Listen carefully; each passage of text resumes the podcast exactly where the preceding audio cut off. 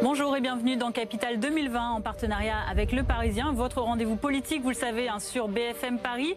Plus que dix jours désormais avant le premier tour des élections municipales. En pleine campagne, les programmes des candidats à la mairie de Paris se précisent, les meetings se multiplient.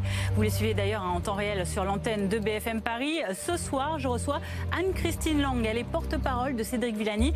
Une heure d'échange sur tous les sujets qui vous préoccupent et les réponses que souhaite y apporter le candidat Le Nouveau Paris. Capital 2020 ça commence maintenant.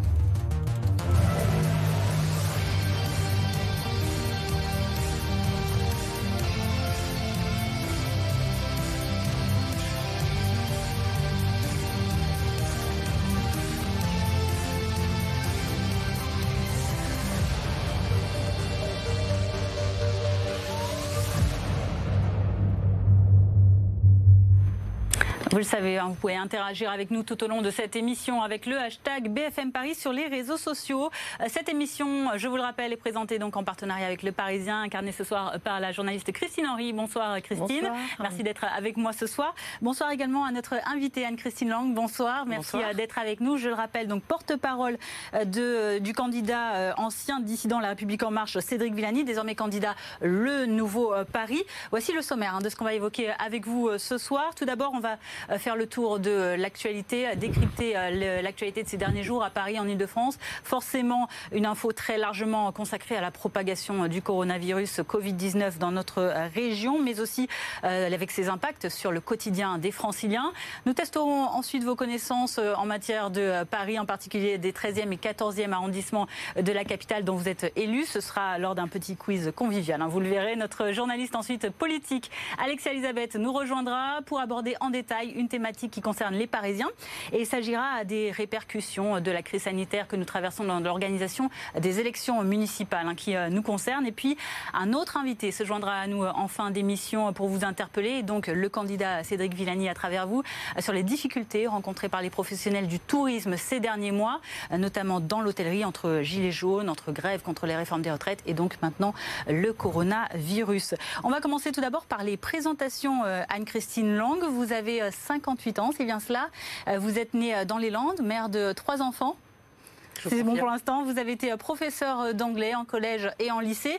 Et c'est ça qui a renforcé vos convictions euh, que la politique pouvait apporter une réponse en matière d'égalité sociale et donc d'égalité scolaire également dans, dans ce que vous observez au, quotidien, vous, en tant qu'enseignante.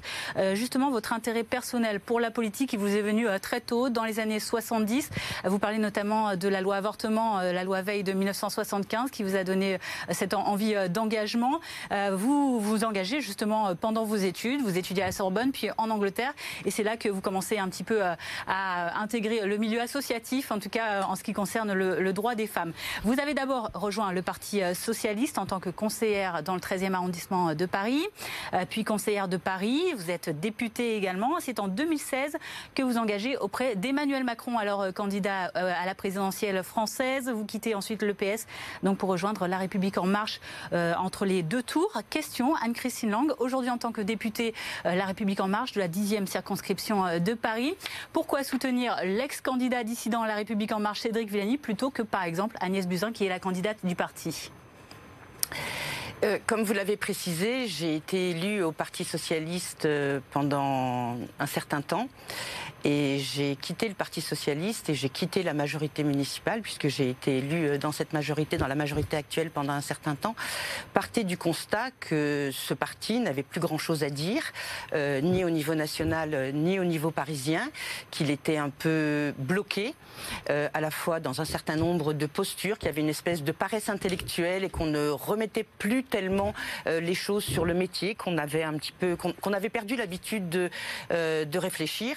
Et à la fois euh, parce que euh, les orientations politiques qui étaient prises euh, d'alliance avec Génération, avec le parti de Benoît Hamon ou avec le Parti communiste ne correspondaient pas à l'idée que je me faisais du progressisme et, et, de la réforme. Donc j'ai rejoint, j'ai rejoint Emmanuel Macron, donc dès la création d'En Marche, parce que je, voilà, je pensais qu'on pouvait euh, aller plus loin dans la réforme de ce pays, dans la transformation du pays.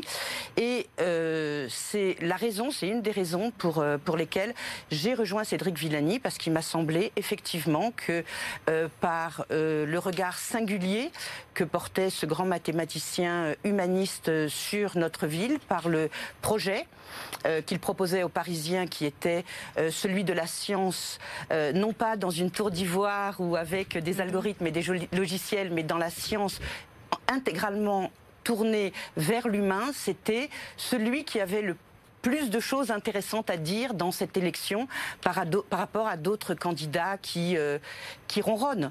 Euh, et Est-ce que vous diriez ça, par exemple, d'Agnès Buzyn, qui justement euh, est de votre famille politique?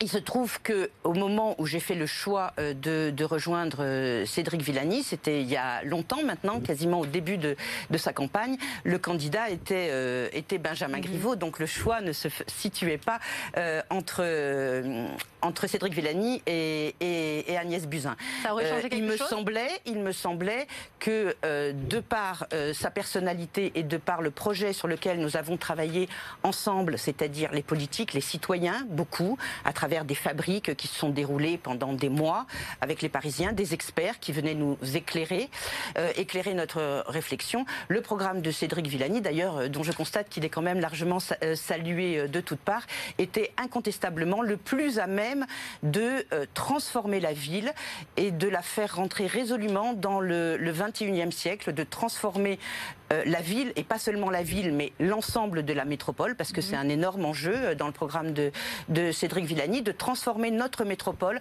en une métropole zéro carbone avec les Parisiens, tous les Parisiens, que ça forme, ça, hum, constitue une forme de, projet. De, ça permet finalement à l'ensemble des, des Franciliens d'avoir un destin commun, de se projeter dans ce Paris agrandi, cette métropole zéro carbone, cette métropole de demain qui sera fluide, apaisée, verte. Euh, convivial. Comme de nombreux candidats au euh, en tout cas, oui, le sauf que, euh, oui, enfin, sauf qu'on aura peut-être l'occasion d'en parler, mais étant donné les, moyens financiers et la méthode que Cédric Villani propose, parce qu'effectivement, vous avez raison, tout le monde promet évidemment que l'herbe sera plus verte demain, mais c'est effectivement dans les engagements budgétaires et dans la méthode qui est, sans surprise, extrêmement précise et rigoureuse, parce que c'est quand même euh, celle d'un mathématicien mhm. médaillé Fields, et donc euh, euh, il est évidemment très cartésien et rigoureux, que certainement la différence se fera. On va faire avec vous le tour de l'actualité, c'est l'heure du Paris News. Donc le coronavirus le, coronavirus gagne du terrain en Ile-de-France. On dénombre désormais une quinzaine de cas. Les derniers chiffres font état d'un cas dans l'Essonne, un autre dans les Yvelines, deux dans, les Hauts-de-Seine, quatre en Seine-et-Marne et cinq dans le Val-de-Marne. La porte-parole du gouvernement, Sidette Biaï, évoquait lors d'une conférence de presse l'éventualité d'un passage euh, au stade épidémique sur notre territoire. Est-ce que la mairie euh, de Paris gère bien la crise? Alors, ce que je trouve extrêmement important dans des moments où notre pays, notre ville et notre région sont confrontés à des, épisodes de ce type, à voilà, une, angoisse bien légitime de la part de, de nos concitoyens, l'essentiel, je pense, c'est de surtout ne se livrer à aucune polémique aucune polémique. Et je pense qu'en tant que responsable politique, moi je suis députée, donc euh, j'ai une forme de...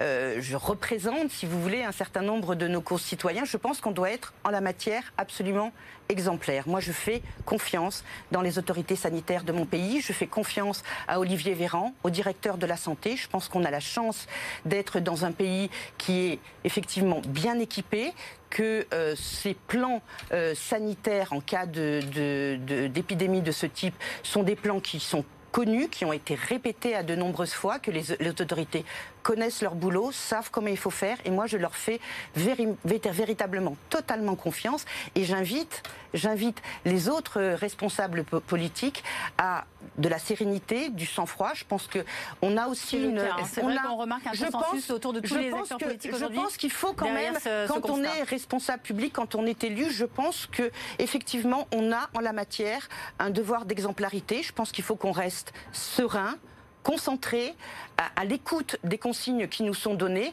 et de façon à, ce que nos, nos, concitoyens ne cèdent pas ni à la panique ni à la psycho. Je vois des supermarchés euh, qui se vident, des gens qui se ruent sur les masques, euh. alors que les autorités disent qu'il faut au contraire euh, réserver les masques en priorité au personnel soignant et aux médecins Donc généralistes. Sans tenir aux Donc, mesures annoncées je pense qu'il faut que nous continuions à, à répéter en boucle les consignes qui sont données par le directeur général de la santé, par euh, le ministre de la Santé, les répéter auprès de nos, concitoyens dans nos mairies et dans nos circonscriptions et, montrer l'exemple. Et est-ce que la mairie de Paris le fait correctement?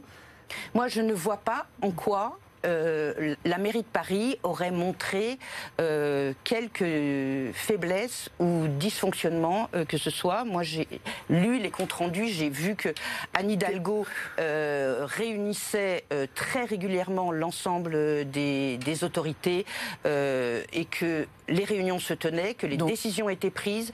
Et vous l'observez sur le terrain également en tant que conseillère municipale, par exemple Vous observez que les mesures sont bien mises en place strictement, strictement aucun reproche à faire ni à la maire de Paris, ni au ministre de la Santé. Et j'ai vraiment l'impression qu'il faut euh, que tout le monde a bien pris en compte le sérieux de la situation. Je ne sais pas Donc, si Agnès Buzyn a fait une erreur quand elle a accusé la, la, maire de ne pas avoir fait suffisamment de choses. Je pense, encore une, fois, je pense encore une fois que euh, c'est totalement inopportun de se, livre, de se livrer à une quelconque polémique et qu'on doit au contraire être exemplaire et se serrer les coudes et faire face ensemble à cette épidémie en, écoutant scrupuleusement les consignes qui nous sont données. Alors on va parler également euh, des euh, implications de cette euh, maladie dans le milieu hospitalier. Des personnels soignants, paramédicaux ont été infectés par cette pneumonie virale, notamment à l'hôpital Tenon dans l'Est parisien récemment. Des établissements médicaux, vous le disiez déjà, on le sait, en pénurie de personnel, qui voient leurs services d'urgence submergés par ces afflux de, personnes qui se croient malades, des lits déjà manquants. Est-ce qu'il faut repenser la PHP, euh, l'assistance publique hôpitaux de Paris, en fonction de cette crise, l'adapter? Non, je pense qu'il faut aussi, là aussi, j'entends bien et je vois bien la tentation qu'il y aurait à pouvoir à nouveau nourrir une polémique euh, sur l'hôpital à l'occasion de, cette épidémie. Je voudrais dire plusieurs choses. Euh, d'abord, c'est que Agnès Buzyn, après effectivement des décennies de sous-financement, ce gouvernement a mis des moyens supplémentaires sur l'hôpital, des moyens importants sur l'hôpital, qui sont certainement encore insuffisants, mais je pense que ça va dans le bon sens. Olivier Véran a annoncé il y a deux ou trois jours 250 millions d'euros supplémentaires sur l'hôpital et il a annoncé également qu'il avait travaillé depuis longtemps, très en amont donc, avec Agnès Buzyn, j'imagine, au maillage du territoire de façon à ce que dans chaque département, il y ait un hôpital qui, de proximité qui soit équipé pour pouvoir prendre en charge des patients qui seraient en insuffisance respiratoire qui devraient être pris en charge. Ici dans notre région, on, a ça y est, un nouveau, un premier, tout premier euh, en France, euh, centre de dépistage de ce coronavirus. Euh, il est ambulatoire, en tout cas, il est situé à Bobigny. Est-ce que c'est un bon début dans justement le, déploiement de ce, de ce, dispositif? Oui, j'imagine. Encore une fois, moi je suis pas médecin, je suis pas spécialiste, donc oui, j'imagine que avoir des centres de dépistage euh, partout, euh, dans l'ensemble des départements, c'est effectivement, euh, ça fait partie, j'allais dire, du protocole mhm. que je pourrais pas vous décrire absolument précisément parce que c'est pas mon métier. Et donc, je fais confiance aux gens dont c'est le métier. C'est lié, vous l'avez évoqué, le vol des, masques, de, gel hydroalcoolique dans plusieurs hôpitaux de la région, assez surprenant. dernière actualité, c'est trois personnes interpellées, placées en garde à vue pour escroquerie en bande organisée, suite à une saisie de 40 000 masques à Maison-Alfort dans le Val-de-Marne, des masques réservés aux services de secours et aux hospitaliers. Euh, au-delà de cela, il y avait déjà 8300 masques hier et 1200 flacons de solutions euh, qui ont été dérobés euh, dans des établissements de la PHP, qui confirment donc des vols entiers hein, de cartons de masques et qui affirment son renforcement d'une mise à l'abri des stocks. Faut-il une unité, par exemple, policière spécialement dédiée à surveiller justement ces stocks médicaux? Qu'est-ce qu'on peut mettre en place, en tout cas à l'échelle peut-être municipale, locale, pour éviter que ce, genre de, de dérive. Je ne sais pas s'il faut mettre des policiers devant chaque stock de masques, mais je pense qu'il faut effectivement garder son sang-froid et expliquer à nos concitoyens, d'une part, que, comme ça a été indiqué à plusieurs reprises, on ne porte pas de masque quand on n'est pas malade. Donc ça, je pense qu'il faut le redire. Et lutter effectivement contre l'angoisse euh, qu'on sent monter euh, chez nos concitoyens et qui est euh, légitime. Donc je pense que notre rôle, c'est effectivement d'apaiser l'angoisse, d'expliquer à de nombreuses reprises.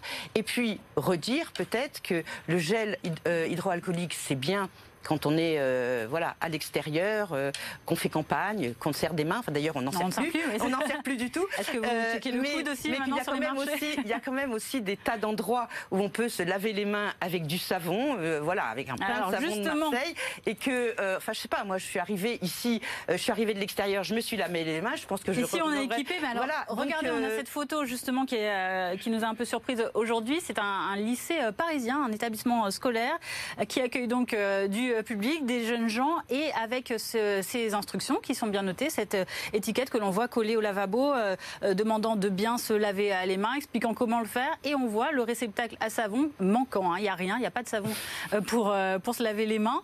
C'est un manquement que, l'on peut imputer à qui ah mais Vous avez raison, c'est une véritable catastrophe. C'est une, c'est une véritable catastrophe, que ça soit dans il y en aura pour tout le monde, que ça soit dans les écoles qui sont la responsabilité des communes, dans les collèges qui sont sous la responsabilité des départements ou au lycée qui sont la responsabilité des régions. Donc là, il y en a pour tout le monde. Mais effectivement, la question plus globalement qui peut prêter à sourire, mais qui n'est pas drôle du tout, la question des sanitaires euh, dans les établissements scolaires est un vrai sujet de, préoccupation.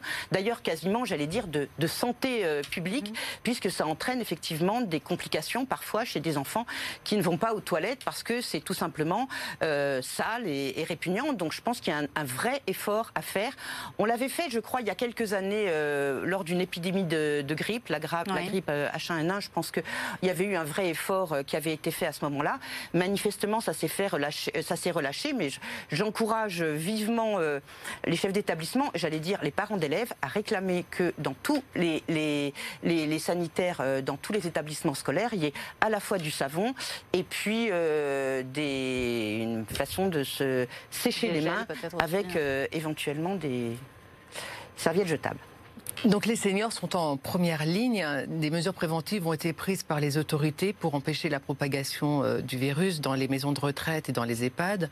Gel euh, hydroalcoolique obligatoire pour les visiteurs, euh, port de masque pour ceux qui reviennent d'une zone à risque, et puis probablement interdiction des visites des mineurs aux seniors, puisqu'il y a une suspicion que les enfants sont porteurs asymptomatiques du virus. Donc euh, ces mesures euh, de précaution sont-elles suffisantes? Encore une fois, euh, j'imagine. Enfin, vous voyez, je pense que c'est ce que je me contenterai de, de répéter ce que dit Olivier Véran, qui est ministre de la Santé et qui est médecin, et qui dit qu'à chaque fois qu'il y a une mesure qui est mm. annoncée, ce n'est pas une mesure qu'il annonce euh, dans son bureau euh, parce que tout à coup il a une idée qui lui traverse la tête quelque part euh, dans son bureau avenue de Ségur, mais que derrière chaque décision, comme il dit, il y a des blouses blanches. C'est-à-dire qu'à chaque fois qu'on prend des mesures, on, les, on, consulte le corps médical, tous les spécialistes, les épidémiologistes et, et tous les médecins qui sont vraiment spécialisé sur ce type d'épidémie pour savoir quelles sont les mesures qu'il convient de prendre.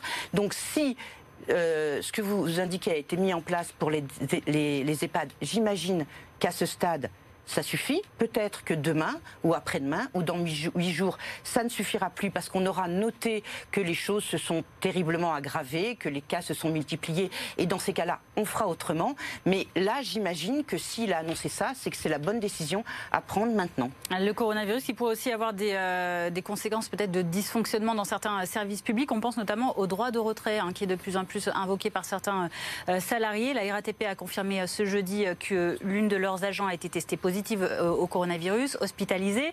La Régie a d'ailleurs tenu une réunion à la maison de la RATP cet après-midi. Elle se veut rassurante. La femme a contacté la maladie au cours d'un séjour privé. La semaine précédant son retour au travail, elle a travaillé trois jours au contact de certains euh, collègues. Euh, certains de ces agents qui sont tout de même inquiets. On va les écouter. Il y a de l'inquiétude au niveau de ses collègues, forcément, puisque ce, phénomène. Hein. C'est quelque chose dont on entend parler quand même assez souvent. comme je vous disais tout à l'heure, on est au contact du public quand même 7 heures par jour, hein, c'est notre travail.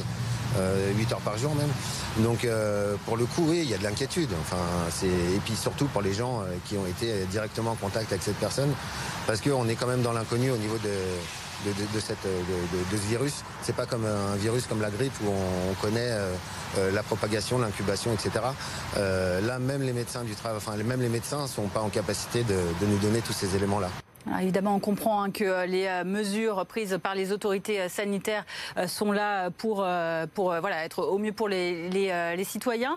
Malgré tout, vous comprenez ce type d'inquiétude et qui pourrait donner lieu à des droits de retrait et peut-être désorganiser les, transports à Paris si la RATP décidait, par exemple, de certains agents décidaient individuellement d'utiliser de, ce droit de retrait? Oui, bien sûr, je comprends l'inquiétude évidemment. Je veux dire, c'est quand même, voilà, étant donné le, comment dirais-je, j'allais dire le matraquage, c'est pas euh, très sympathique, mais euh, voilà, l'ampleur voilà du phénomène, c'est sûr que c'est assez normal que ça suscite beaucoup d'inquiétudes chez nos chez nos compatriotes. Après, je ne sais pas ce qui est prévu quand il y a effectivement dans une entreprise comme à la RATP un cas qui est détecté. Est-ce que j'ai cru comprendre quand même dans un certain nombre d'endroits, il y avait une espèce d'enquête où on essayait de voir, de retracer les cas contacts, de retracer les cas contacts, etc. Est-ce que c'est le cas? J'imagine, j'imagine que si c'est euh, opportun, ça aura été fait. Et puis, est-ce qu'il y aura des mesures de confinement qui seront décidées euh, pour l'entourage pendant 14 euh, jours, peut-être? Mais encore une fois,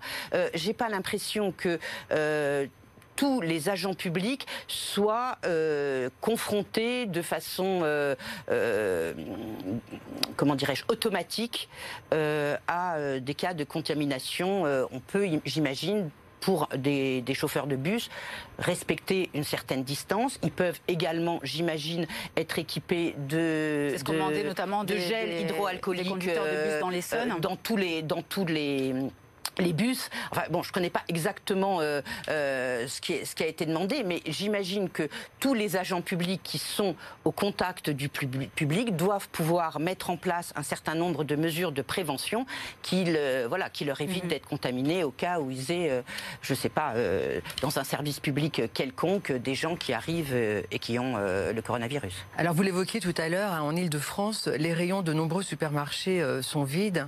Dans l'Oise, qui est le foyer de propagation du, virus, euh, les ventes des, hypermarchés ont augmenté de 150%. Que pensez-vous de ce type de comportement? Euh, bah, écoutez, même chose. J'imagine que quand euh, quand euh, il y a des, endroits qui sont confinés, si vous prenez une euh, petite ville, euh, un petit village, comme ça a été le cas beaucoup en Italie, c'est normal que les gens veulent s'approvisionner puisque pendant 15 jours, ils ne peuvent pas sortir quasiment de leur ville ou de leur village. Donc là, on peut comprendre que les gens aient envie de faire des réserves.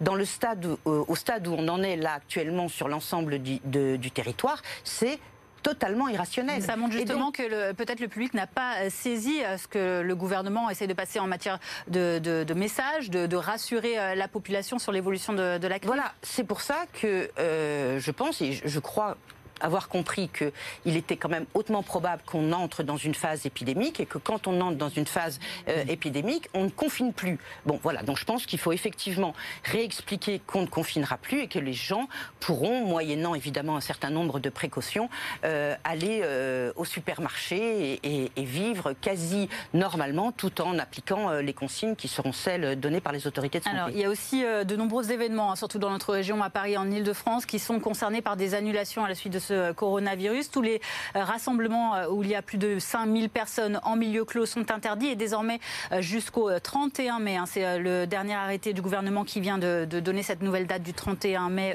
au minimum. Ça concerne des, concerts, ça concerne des salons, des manifestations, plus ou moins au cas par cas. Parfois, on est un peu surpris que certains événements, par exemple sportifs, soient maintenus alors que d'autres non et qui ont l'air d'être dans à peu près les mêmes conditions. Est-ce que, notamment sur la culture, l'industrie culturelle, cela peut avoir des effets sur une ville comme Paris, euh, justement, ces, conséquences donc, de, ces restrictions de, manifestation Oui, on ne peut pas exclure effectivement que si ça venait à se prolonger, et malheureusement euh, il semble que ça soit le cas, qu'il y ait un certain nombre d'événements et de spectacles qui soient annulés.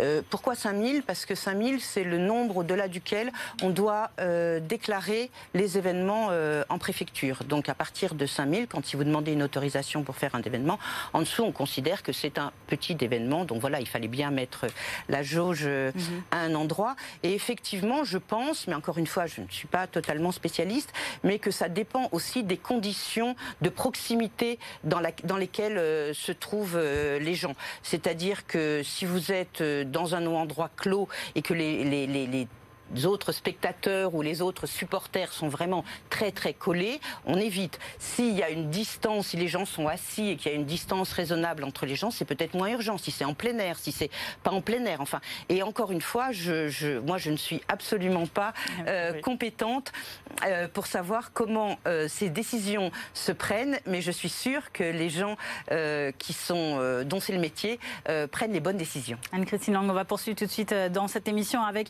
ces questions que l'on va vous poser sur Paris et sur vos arrondissements, les 13e et 14e. C'est l'heure du Paris Quiz, du Paris Screen. Un petit quiz en cinq questions assez rapides pour euh, détendre un petit peu l'atmosphère. Hein. Après tout ça, euh, première question, et après on vous mettra une petite note sur 5. Quel quartier de Paris a été élu euh, dans le top 10 des quartiers les plus cool d'Europe? Alors un quartier de Paris, selon vous, qui serait l'un des plus attractifs de la capitale? Ça me dit que vaguement. Alors c'est pas un quartier où vous êtes élu, hein, je oui, je crois en erreur. C'est plutôt de mémoire. Je crois que c'est plutôt un quartier au centre de Paris. Je me demande, c'est pas dans le 10e. Non, pas tout à fait. On est dans le 20e. C'est le quartier de Charonne, autour de la place de la Réunion. C'est euh, le quotidien britannique The Guardian qui récemment, euh, la semaine, euh, non, au début février, l'a élu eh bien un lieu qui où les familles, les artistes et les musiciens se côtoient. Voilà. Donc en tout cas, Paris 20e, sollicité par les Britanniques. Deuxième question, en quelle division joue le Paris FC Ça, c'est sur votre territoire. Alors, le Paris FC, euh, il joue en L2. Bien, très bonne réponse en effet. Et il a failli passer en L1 l'année dernière, mais il a raté de peu. Et puis là, c'est plutôt année, mal barré. Hein. La saison est moins bonne. ils sont 17e sur 20 au classement. Voilà. voilà donc pour l'instant, cette année. Mais je les encourage parce qu'en en fait, ils jouent à Charletti, euh, qui est dans ma circonscription, donc euh, je les supporte. Bon, c'est très bien. Allez, on passe. Vous êtes meilleur en foot visiblement que Cédric Villani en tout cas, qui dit euh, voir le PSG. Non, j'y connais pas grand-chose. Au Parc Saint-Germain. Troisième question. En quelle année a été inaugurée la bibliothèque François Mitterrand? Dans le 13e François Mitterrand, ça doit être dans les années 80. Euh, euh, je sais pas, je dirais 86, 87. non, beaucoup plus tard que cela, en fin de compte. Ah non, deuxième, euh, deuxième quinquennat de Mitterrand, non? Deuxième c'est moi une date peut-être début des années 90. Je sais que quand je suis arrivée dans le 13e, moi, euh, je suis arrivée dans le 13e euh, en 1986 et c'était en chantier où ça venait juste d'être construit. J'ai un doute, mais enfin, c'est dans ces années-là. Ça a été un long chantier, alors parce que l'inauguration a eu lieu le 30 mars 1995 et l'ouverture au public en 96 ensuite. Donc c'était un peu plus tard. Euh, mauvaise réponse. Quatrième question. Combien d'élus siègent au Conseil de Paris? 163. Parfait. Deuxième bonne réponse sur 4 pour l'instant. Et puis la cinquième question. Un peu de musique, un blind test. On va écouter un extrait. Vous me dites qui est l'interprète ou alors quel est le titre. Une légère envie de violence quand elle relasse ses bas. Je ne suis plus à vendre, je ne suis plus comme ça. Des rumeurs adolescentes disent que je ne suis pas. À toi et je pense. Oui, euh, mais je ne vais pas trouver là parce que j'ai un horrible trou. Euh, Peut-être que vos enfants écoutent. Je ne peux pas l'exclure. Allez, je vous donne la réponse. Hein, on ne vous accorde pas le point. Ce sont les bébés brunes avec leur titre 10 euh, mois. Qui sont du 13e. Exactement, et du 13e. Et surtout, les bébés brunes, pourquoi? Ça, ça concerne plutôt le 14e, puisque euh, leur nom eh bien, fait euh, évocation au boulevard Brune, dans le 14e arrondissement de Paris. C'est là qu'il est répété à l'époque. Pas du tout, parce que les bébés brunes, ils étaient au lycée Claude Monet, dans le 13e, et c'est des copains de mes enfants. Bah, double raison pour lesquelles vous auriez dû les reconnaître. Je n'ai aucune excuse. Note finale, en tout cas, Anne-Christine Lang, on le voit, 2 sur 5. Merci d'avoir participé euh, de bon cœur à ce quiz en tout cas. Allez, on va faire le point maintenant sur une thématique qui intéresse euh, les euh, Parisiens, les électeurs parisiens en particulier. C'est tout de suite dans Paris Focus. Alexia Elisabeth, reporter BFM Paris, tu nous rejoins. On va parler de ce premier tour des municipales. Il approche, il est dans 10 jours à peine. Et le coronavirus pourrait peut-être, en tout cas c'est la question qu'on te pose, perturber ce scrutin. Oui, cela a déjà euh, commencé à perturber la campagne. Une drôle de campagne a même évoqué Anne Hidalgo, la maire de Paris, où l'on ne peut plus se serrer la main sur le terrain, où les meetings sont vus euh, comme des nids à virus. Bref, il faut désormais faire campagne sans euh, contact physique. Dans certains endroits, comme dans l'Oise par exemple, eh bien, la campagne a même été suspendue pour le moment. Alors de là à annuler les élections, nous n'y sommes pas encore, puisque toujours au stade 2 de l'épidémie, c'est ce qu'a répété le ministre de l'Intérieur ce jeudi dit écoutez Christophe Castaner. Les élections municipales auront lieu le 15 et 22 mars, mais un certain nombre de questions euh, ont été posées, ont été posées par les associations d'élus et sont posées par nos concitoyens. Nous souhaitons qu'elles aient lieu, qu'elles aient lieu dans de bonnes conditions, euh, qu'elles puissent mobiliser la population et qu'il n'y ait pas de crainte à venir. Il n'y a aucune raison médicale qui justifierait que nous considérions cela comme un rassemblement dans le bureau de vote et qui justifie justement ce report. Sur ces bases, un certain nombre de préconisations, d'organisation doivent être mises en place et nous travaillons avec les associations d'élus pour définir ces modalités de bon déroulement de vote. Alors, reporter des élections, ça coûte cher, ça prend du temps. La dernière fois, c'était en 2007. Il y avait trop euh, d'échéances électorales la même année et les municipales avaient donc été reportées à mars 2008. Mais tout cela avait été euh, prévu des années à l'avance. Pour reporter euh, une élection, il faut d'ailleurs une loi ou un décret qui permet donc d'allonger le mandat du maire et des conseillers municipaux là qui s'arrête le 30 mars prochain. Si l'annulation ou le report ne sont plus pour le moment, ne sont pas pour le moment envisagés, il va tout de même falloir prévoir euh, des aménagements sur l'organisation euh, du scrutin et notamment euh, en matière d'hygiène puisque vous serez nombreux à vous croiser dans les bureaux de vote. Premièrement, du gel hydroalcoolique sera mis à disposition dans les bureaux et puis les électeurs pourront venir masquer s'ils le souhaitent mais ils devront quand même être identifiables. Une distance d'un mètre enfin devra être respectée entre chaque votant histoire d'éviter la promiscuité. Ce sont aussi les moyens humains qui pourraient venir à manquer. Beaucoup d'assesseurs sont généralement âgés, hein, puisque retraités, ils ont le temps de venir dépouiller et déjà certains se sont désistés car ils sont euh, confinés, malades ou tout simplement inquiets. La maire de Paris a donc appelé les autres candidats à demander à leurs colistiers de se mettre en réserve au cas où il manquerait des assesseurs. Dernier impact de l'épidémie sur le scrutin, l'abstention. Les franciliens auront-ils peur de se rendre aux urnes? Avec quel taux de participation seront élus euh, les futurs maires? Voilà des questions qui se posent aujourd'hui euh, alors que la classe politique est déjà prise en grippe par une partie euh, des électeurs. Anne-Christine Lang, en votre qualité de députée et donc d'élu, euh, pensez-vous euh, qu'au vu de ce potentiel taux d'abstention, il faut maintenir les élections en l'état, quitte à ce que les maires soient élus avec une très faible participation? Je pense que vous dites une, très faible participation.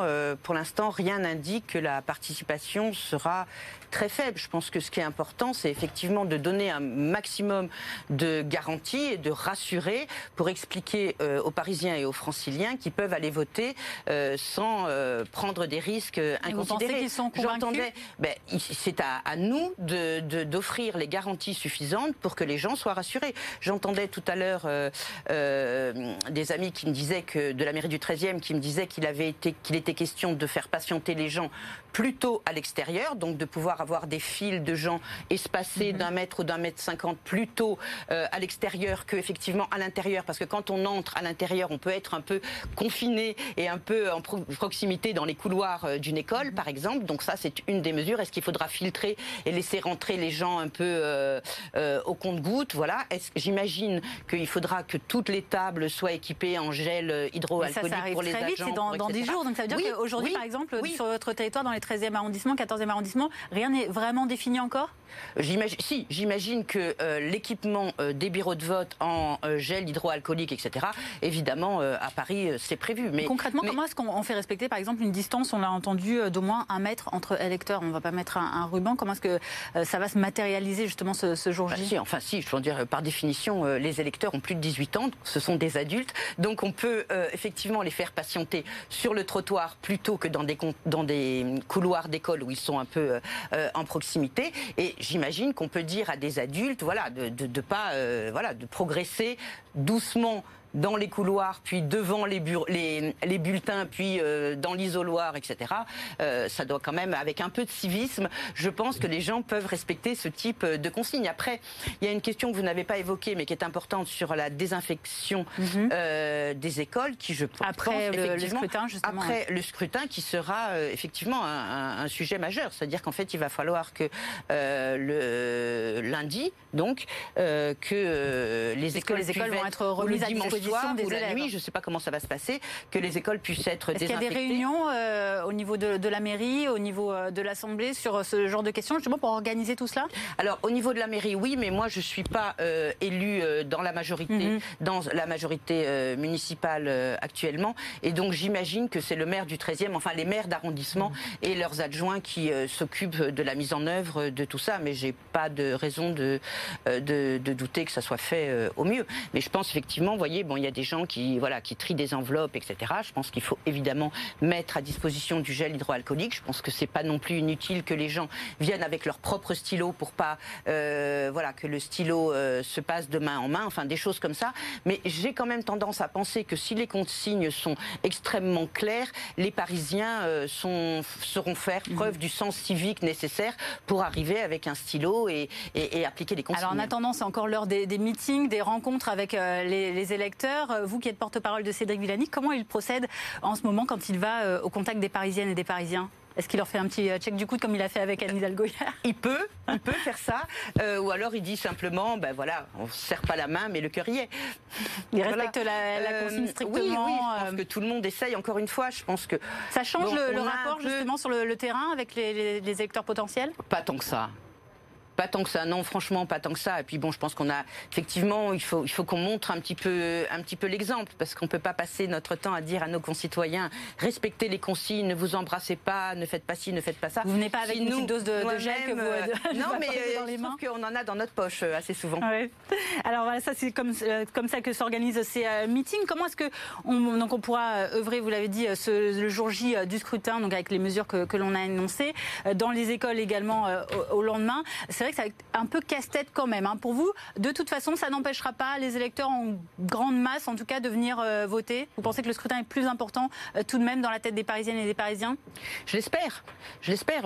On, peut malheureusement craindre euh, une moindre participation, mais c'est vrai que c'est notre, notre devoir et notre objectif d'essayer de, convaincre les gens de venir voter et de les convaincre qu'ils peuvent le faire en, toute sécurité. Oui, je pense que c'est effectivement euh, un des risques. Le hashtag BFM Paris reste à votre disposition si vous voulez interagir pendant cette émission. Notre dernier invité euh, nous rejoint euh, à l'instant. On le retrouve juste après le jingle. C'est Paris en face. Jean-Bernard Falco, bonsoir. Merci d'être avec nous. Vous êtes président du groupe hôtelier Paris Inn qui exploite 24 hôtels euh, de catégorie 4 et 5 étoiles à Paris. Vous souhaitez interpeller Anne-Christine Lang ce soir euh, sur, et donc Cédric Villani, hein, pour qui elle est porte-parole, sur les conséquences du coronavirus sur le tourisme, et le tourisme hôtelier en particulier, en ce qui vous concerne avec euh, votre expérience. Merci beaucoup. Bonsoir madame. Bonsoir. Effectivement, depuis quelques jours maintenant, nous n'avions pas encore jusqu'à la fin février ressenti réellement d'impact économique sur notre activité, au sens large. Euh, mais depuis quelques jours, nous sentons évidemment un impact très puissant puisque euh, la plupart de nos clients sont euh, à la fois anglo-saxons et asiatiques, chinois, en provenance de la zone ASEAN. Et évidemment, avec les arrivées qui étaient là, on n'avait pas trop ressenti, bien sûr, cet impact. Mais maintenant, que quelques semaines sont passées euh, depuis, on constate 30 à 50 de, de, réservations et, et d'arrivées potentielles en moins à venir sur les 40 prochains jours. Et nous sommes fortement impactés. Donc que pensez-vous un petit peu de, de, cet impact euh, sur l'activité économique hôtelière, qui est quand même une activité importante, puisque le tourisme en France représente le premier secteur en matière de PIB, hein, c'est 8 à 9% de notre PIB, donc c'est pratiquement 200 milliards d'euros d'investissement, et à Paris, en région parisienne, comme vous le savez, c'est 2500 euh, hôtels et 160 000 chambres, donc une activité qui est très forte et 10% de l'emploi euh, globalement sur, sur le bassin, donc on est très impacté. Oui, et c'est vraiment un sujet de, de préoccupation majeure, à la fois parce que donc il y a l'impact euh, du coronavirus qui, comme vous le disiez, impacte beaucoup et va sans doute, sans vouloir jouer les Cassandres, mais risque d'impacter sur un certain nombre de semaines et de mois euh, l'activité euh, touristique, enfin hôtelière.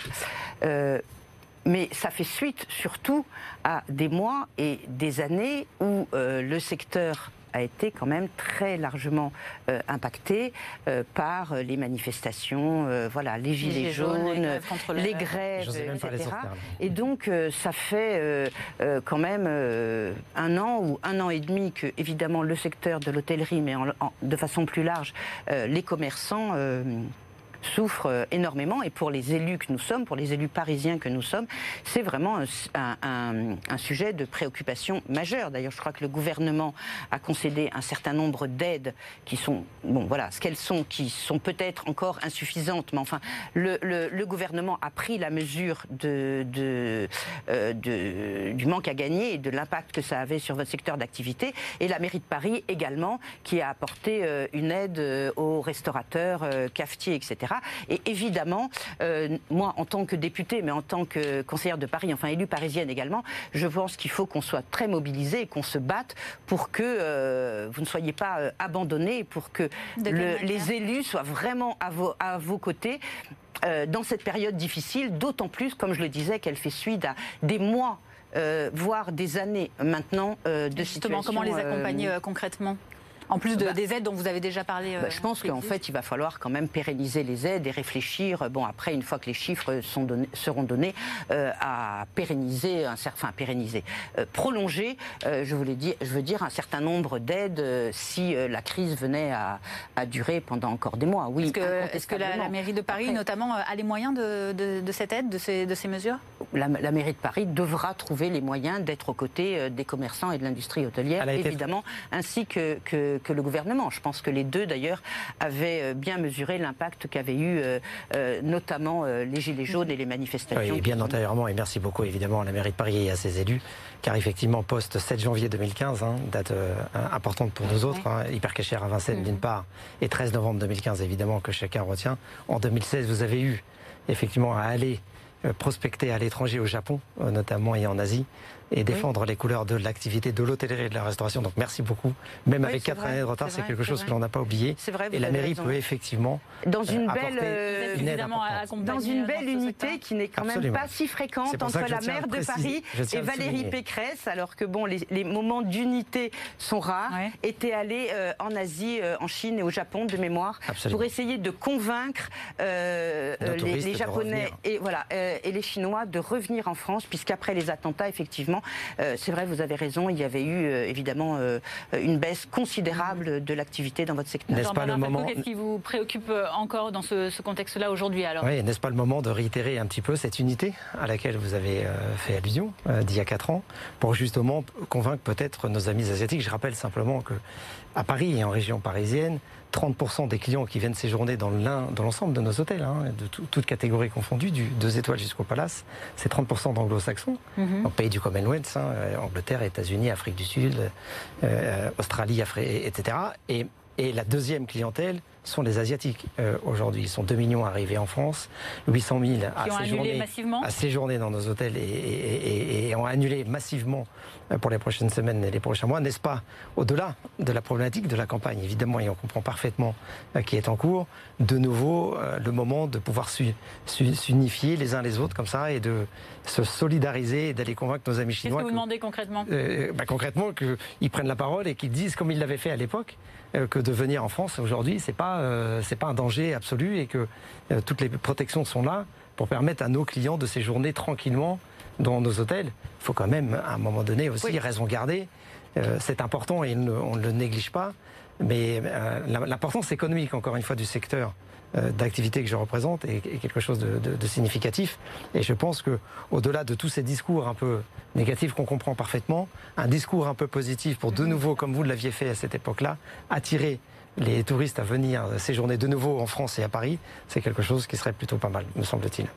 Euh, vous vouliez également euh, aborder la question de la sécurité pour euh, les touristes de, de Bien sûr, encore une fois, les Chinois et nos amis asiatiques étant très sensibles évidemment à la sécurité, nombre d'exemples à Paris et en région parisienne au cours de ces dernières années ont démontré à l'évidence que la sécurité n'était pas tout à fait assurés à leur endroit. Donc, et je sais que Cédric, euh, qui a eu l'occasion de, de, beaucoup parler, notamment au cours d'un petit déjeuner auprès du cabinet Gide, euh, cabinet d'avocat parisien. Pardon? Vous l'appelez Cédric euh, Non, mais parce qu'il est, ouais, il est plutôt sympathique. euh. J'aurai l'occasion d'y revenir. Il m'a séduit sur d'autres terrains et on aura l'occasion d'y revenir un peu après. Et je pense que là-dessus, c'est vraiment celui qui est le plus en avance et c'est pas qu'une façon de le dire, c'est une réalité. Mais peut-être que e- effectivement sur la sécurité, on n'a pas vraiment senti là des choses importantes dans le discours. Qu'est-ce que vous comptez faire euh, de votre Alors, côté c'est un sujet pour sur nos lequel. touristes? Il n'y a pas que pour les Parisiens, C'est bien un sûr. sujet hein. sur lequel on est très mobilisé. Bon, avec, euh, vous l'avez vu, la création de, de la police euh, municipale, la question de la vidéosurveillance. Et il se trouve que moi, je suis élue dans le 13e, donc il y a évidemment le plus gros, le, le plus ancien quartier asiatique euh, d'Europe. Et on discute beaucoup euh, avec euh, euh, les membres des associations bon, qui nous alertent évidemment sur, euh, sur un certain nombre de sujets, sur euh, le racisme dont ils sont victimes. En général et en particulier depuis euh, la crise du coronavirus euh, par ailleurs, mais aussi sur, le, sur les problèmes de sécurité et sur la dalle des Olympiades sur laquelle Cédric s'est rendu avec notre tête de liste, Amir Ben Merzoug, donc qui représentera la liste de Cédric Villani dans le 13e. On a tenu une réunion précisément euh, sur, euh, sur la sécurité, où on nous disait que c'était un problème très très épineux dans cette partie du 13e notamment, et que les femmes euh, asiatiques qui avaient pour des raisons euh, voilà euh, irrationnelles, une espèce de fantasme, on considérait que les femmes asiatiques avaient de l'argent dans leur sac et donc elles étaient euh, victimes d'agressions quasi quotidiennes. Que propose compris- justement Cédric Villani dans ce Bah, type je de pense contexte que la, la police municipale et 5000 agents formés sur le terrain sans arrêt, c'est-à-dire pour rassurer la population et pour euh, évidemment dissuader euh, les agressions, mais mettre des gens sur le terrain euh, auprès de nos concitoyens Dans l'ensemble des quartiers. Alors Cédric Villani considère que quand c'est euh, dans des tâches de proximité, de relations, d'apaisement, d'apaisement de l'espace public et avec euh, le côté évidemment dissuasif, euh, ce n'est pas la peine qu'ils soient armés. En revanche, dans les 5000 policiers euh, que l'on aura, on aura 500 personnes qui seront, elles, armées, qui seront une brigade d'intervention pour euh, réaliser des tâches et des missions qui nécessitent euh, d'être euh, d'être armées. L'hôtellerie également que vous représentez, qui est euh, concernée par le- la question de la propreté et de l'image aussi de Paris. hein. J'allais venir absolument, c'est l'image, la propreté. Chacun sait évidemment que la sécurité et la propreté sont deux indices et deux facteurs qui sont pris en considération par nos touristes. Qu'est-ce que vous comptez faire? Parce que évidemment, qu'on soit dans le 13e ou dans le 1er arrondissement ou dans le 8e ou dans le 17e, euh, à l'étoile, la, difficulté est la même. Paris est assez sale. Alors, encore une fois, évidemment, on ne va pas se comparer à d'autres euh, d'autres pays. Il y a plus sale que nous, et je ne citerai aucune ville, mais il y a également plus propre. Ce qui nous intéresse, c'est Paris euh, et la région parisienne. Qu'est-ce que vous comptez faire pour ça Oui, Parce que et c'est je un comprends que dans votre secteur d'activité, ça soit particulièrement important. Vous avez raison. De Paris, hein. Paris est vraiment très sale. Donc la première chose qu'on fera, c'est on réorganisera totalement le service euh, de la propreté de façon à ce que ça soit le maire d'arrondissement et non plus l'adjoint à l'hôtel de ville qui ait la responsabilité de la propreté sur son territoire. Et ça, je pense que ça va considérablement euh, améliorer la situation. Après, on va acheter du matériel moderne parce que pour une raison incompréhensible quand même, malgré tout, dans une ville comme Paris, le matériel est très ancien, obsolète, alors qu'on peut faire des matériaux, Pourtant, M. du matériel. l'adjoint à la mairie de, de des- Paris, euh, fait régulièrement état des, euh, des innovations, du matériel innovant qui a non, été mais d'accord, euh, mais on peut faire déjà encore, encore un effort sur l'acquisition euh, de matériel moderne parce qu'on est sans doute sous-équipé. Le troisième aspect, c'est effectivement, et là, ça fait un petit peu la marque de fabrique euh, de Cédric Villani, même si d'autres candidats s'en sont apparés, c'est effectivement se servir de euh, l'intelligence artificielle Ah, pour mettre des petites caméras Mmh. sur les véhicules euh, municipaux qui sillonnent euh, nos rues de façon à pouvoir repérer les déchets et les types de déchets, de façon à pouvoir cartographier euh, les salissures dans, dans les quartiers, dans l'ensemble de Paris, de façon à évidemment concentrer les moyens de la propreté sur euh, ces, ces quartiers-là et être le plus, le plus efficace. Rachida Dati, que euh, vous, euh, vous- à qui vous faites peut-être allusion, qui est également Rachida Dati euh, la candidate très inspirée par l'exemple euh, suisse, je crois,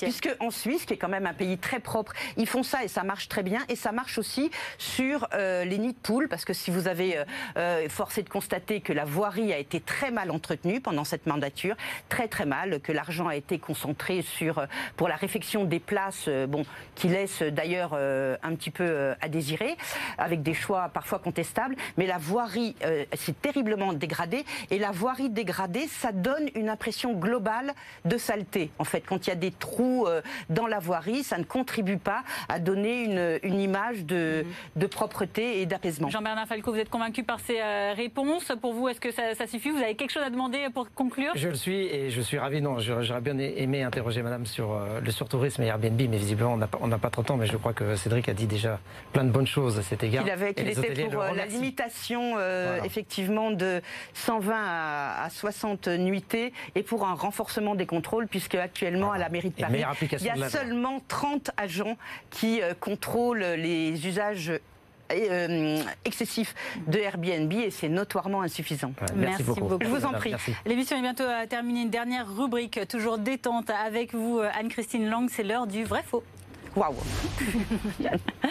Trois petites questions euh, euh, pour savoir un peu plus hein, comment ça va se passer au niveau de cette campagne, notamment vrai ou faux, euh, qu'au final, Cédric Villani pourrait faire alliance avec Agnès Buzyn? Euh, Cédric Villani fera alliance avec tous ceux qui se reconnaissent sur son programme. Et, pas tout le monde convient que c'est euh, évidemment euh, le meilleur programme et tout le monde l'a salué, y compris hier soir. Donc il pourra faire alliance avec tous ceux qui se reconnaissent dans ce programme et notamment dans la priorité qui est donnée à l'écologie avec un plan d'investissement de 5 milliards que, qui n'est proposé par aucun autre candidat et avec la priorité à la création de la première métropole Donc, zéro carbone alliance- au monde. Alliance uniquement si. Laissez-nous passer le premier tour. c'est ça. Laissez-les. On est très concentrés sur le premier tour et après on aura beaucoup de plaisir. Pas d'alliance avant le premier tour, vous nous le confirmez. parler. euh, les listes sont déposées, c'est trop tard, mais on aura Ouais. beaucoup de plaisir à vous parler des choix qu'on fait Oui. pour le deuxième. Mais vous ne pensez pas quand même que les électeurs ont besoin de savoir avant de se déterminer euh, pour qui euh, ils vont voter, avec qui il fera alliance? Euh, Cédric Villani, je crois, a toujours dit que euh, la candidature qu'il proposera sera une candidature d'alternance. Hmm. Voilà, c'est-à-dire que l'idée, c'est de remplacer Anne Hidalgo à la mairie de Paris. Donc, ceux qui évidemment propagent ce petit bruit depuis déjà 18 mois en disant que ce serait que Cédric Villani ne serait que le faux nez d'Anne Hidalgo, c'est une fake news, c'est inexact. Et en même temps, Alors- étant donné les valeurs qui sont les, les nôtres et les convictions qui sont les nôtres, je ne nous vois pas non plus euh, faire alliance avec Rachida Dati qui ne partage ni notre programme ni nos priorités. Est-ce qu'en revanche, il peut faire alliance avec David Béliard Est-ce que cette coalition euh, que David Béliard, l'écologiste, a appelée de ses voeux, peut exister avec Cédric Villani? On a effectivement de très nombreux points d'accord euh, avec David Béliard sur la priorité donnée à l'écologie. Quand on compare effectivement les programmes, même si celui euh, de David Béliard est un peu moins euh, ambitieux, que la question par exemple de la métropole est, moins importante que dans le programme de Villani, on a de très nombreux points de convergence et je ne doute pas que le cas échéant, on pourrait très bien s'entendre sur un programme commun avec euh, David Béliard, oui bien sûr, entre autres, mais avec beaucoup d'autres. Dernière question vrai-faux, que les derniers sondages vous donnent envie d'abandonner. On a vu euh, ces euh, derniers chiffres et puis sur différents sondages hein, d'ailleurs, mais les plus récents montrent tout de même Cédric Villani en dévissage par rapport à ses premiers scores il y a encore quelques semaines. Est-ce que pour autant, eh bien, Cédric Villani s'accroche?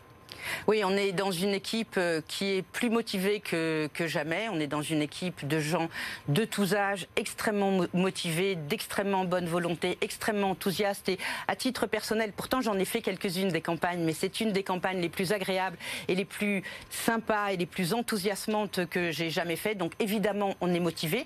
Là où effectivement vous avez raison, c'est qu'on assiste à Paris, mais aussi au niveau national, à une espèce de repolarisation du duel euh, droite-gauche. Que ce contexte, c'est effectivement difficile de se battre pour essayer de faire entendre, de faire, enfin, de créer une troisième voie, et que nous nous sommes engagés, Cédric Villani et moi-même, euh, auprès d'Emmanuel Macron pour essayer de créer cette nouvelle alternative, cette troisième voie, euh, entre une gauche qui a largement échoué euh, à Paris et une droite euh, conservatrice, parfois réactionnaire, dont on ne partage pas les valeurs, et notre candidature qui est humaniste, écolo, progressiste, euh, euh, tournée vers euh, la science et le 21e siècle, est une candidature à laquelle nous croyons beaucoup, même si effectivement, dans le contexte actuel, c'est difficile euh, de faire entendre une troisième voix, quelle que soit la façon dont vous écriviez le mot voix. Capitale 2020 BFM Paris, Le Parisien, c'est euh, terminé. Merci à nos invités. Merci Anne-Christine Lang d'être venue sur ce plateau. Députée, je rappelle, La République en marche dans la 10e circonscription de Paris. Porte-parole également euh, du candidat Le Nouveau Paris, euh, Cédric Villani. Jean-Bernard Falco, merci également, un président du groupe hôtelier Parisine qui était sur ce plateau. Merci à nos journalistes aussi ce soir.